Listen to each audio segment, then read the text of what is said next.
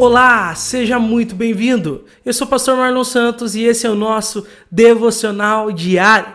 É muito bom estar aqui mais uma vez com você. Agora, capítulo 8 e 9 de 1 Reis. Capítulo 8 e 9 de 1 Reis. Vamos dar continuidade aí. Então, leia, continue lendo, anotando, tirando suas próprias conclusões antes da devocional.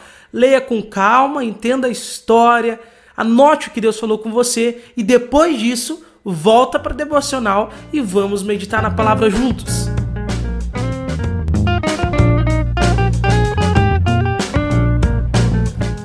Capítulo 8, então, com o templo pronto, vamos trazer a arca da aliança, a presença de Deus então para dentro do templo.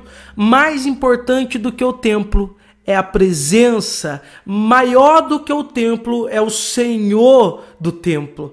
É? Então, Glória a Deus pelo capítulo 8 aqui de 1 Reis, onde a arca agora é trazido e, e é trazida e a presença de Deus enche aquele lugar. Versículo de número 11 vai dizer que os sacerdotes não podiam dar continuidade aos seus serviços, porque a presença gloriosa do Senhor encheu o templo, meu irmão. Ah, meu irmão, igrejas bonitas. Igrejas bonitas não significam nada. Templos luxuosos não significam nada se a presença de Deus não estiver ali.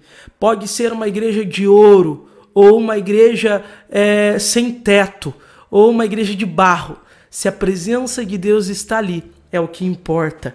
E a arca então é trazida para o templo, e glorioso é esse dia mesmo. O templo é lindo, o templo é glorioso, mas nada, mas nada é mais valioso do que a presença de Deus.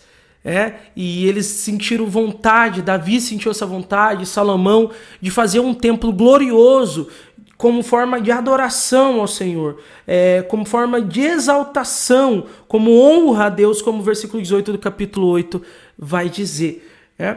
E então eles dedicam ali uh, o templo. E, e, é interessante que Salomão ele faz uma oração dizendo Senhor que onde esse povo tiver que eles olhem para o templo. E o templo ele, ele, ele é então agora um símbolo da presença de Deus. A presença de Deus ela está lá. Eles construíram um lugar para a arca ficar ali dentro. E lembrando que a presença de Deus estava na arca. Então aonde o judeu tivesse agora ele ia orar virado para o templo. Assim foi e ainda é nos dias de hoje. O judeu sempre ora virado para a posição onde estaria o templo ainda hoje. É, então, é, e Salomão disse: Senhor, se o teu povo pecar, se o teu povo pecar e for levado, parece que Salomão está profetizando já, né? Já parece que já conhece o povo, né?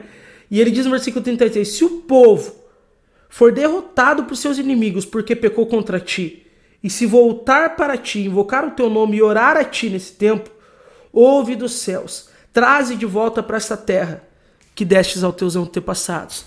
Então, para Salomão já sabia o que ia acontecer no futuro, né? O povo ia pecar, ser levado, mas que se o povo orasse ainda, virado para onde estaria o templo, que o Senhor ouvisse eles ainda.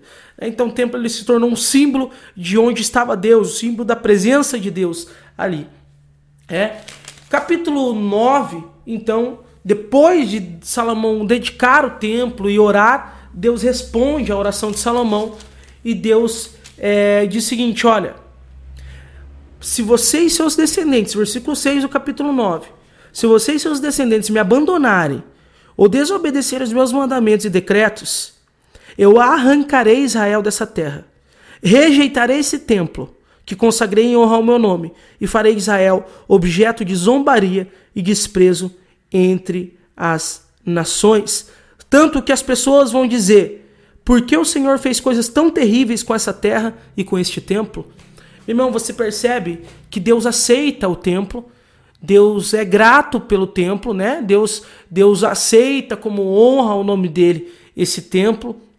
Deus ele ele se agrada da oferta que eles fazem ao dedicar esse tempo, mas na verdade ele se agrada da intenção, do desejo, da vontade de construir um lugar para a arca da aliança ficar também. Deus se agrada disso. Mas o templo para Deus, meu irmão, ele diz: se vocês pecarem, eu destruo esse templo. O templo para Deus, templo era mais para Israel. Israel precisava ver um lugar. Israel precisava de algo palpável para dizer, ah, Deus está ali, a presença de Deus está. Israel precisava do templo. Deus nunca precisou de templo, meu irmão. Deus nunca precisou. Deus diz: Eu não habito, eu não habito em templos feitos por mãos humanas. É, irmão, era mais para Israel aquele templo, para Israel ter uma ideia de que Deus estava ali do que para Deus. E Deus disse: ó, se vocês pecarem, para que ter templo? É? Deus queria mesmo o povo, Deus não queria o templo. É? Tanto que Deus fala: eu destruo esse templo. As pessoas vão ver: ah, por que, que Deus fez isso com esse templo? Por que, que aconteceu coisa tão terrível com essa terra e com esse templo? O templo para Deus não era nada, assim como a terra para Deus não era nada. Meu irmão, era mais, a terra era para o povo, o templo era para o povo, não para Deus. É? Meu irmão, e Deus diz: olha, esse lugar onde hoje vocês estão alegres, onde hoje vocês estão comemorando, esse lugar onde eu habito e eu toco em vocês, onde a presença de Deus é tão grande que eles não conseguem ficar de pé, que eles não conseguem continuar trabalhando.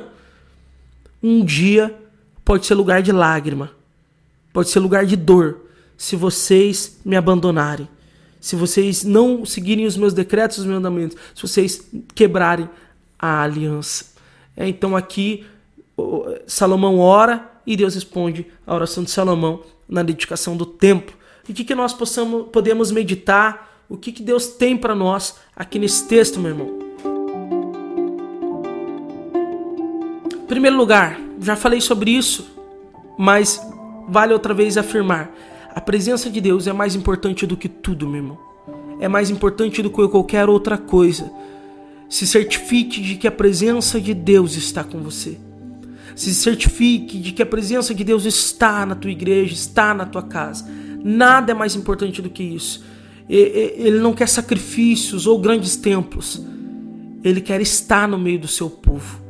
É nada mais importante do que a presença de Deus. E segundo e último lugar, meu irmão, onde há alegria, pode haver lágrimas se nós nos esquecermos da aliança. Meu irmão, eu não sei se você experimentou dias lindos com o Espírito Santo. E talvez você tenha dito: Nossa, eu nunca vou abandonar esse lugar, nunca quero parar de viver isso. Meu irmão, um dia pode ser lágrima. Você vai olhar para trás e dizer: Meu Deus, eu já estive perto de Jesus, eu já estive perto dele. Se você quebrar a aliança e, meu irmão, deixar que o pecado ele faça separação entre você e o seu Deus, se você abandonar a comunhão, o relacionamento, irmão, você perdeu tudo. Se você perder a presença de Deus, você perdeu tudo.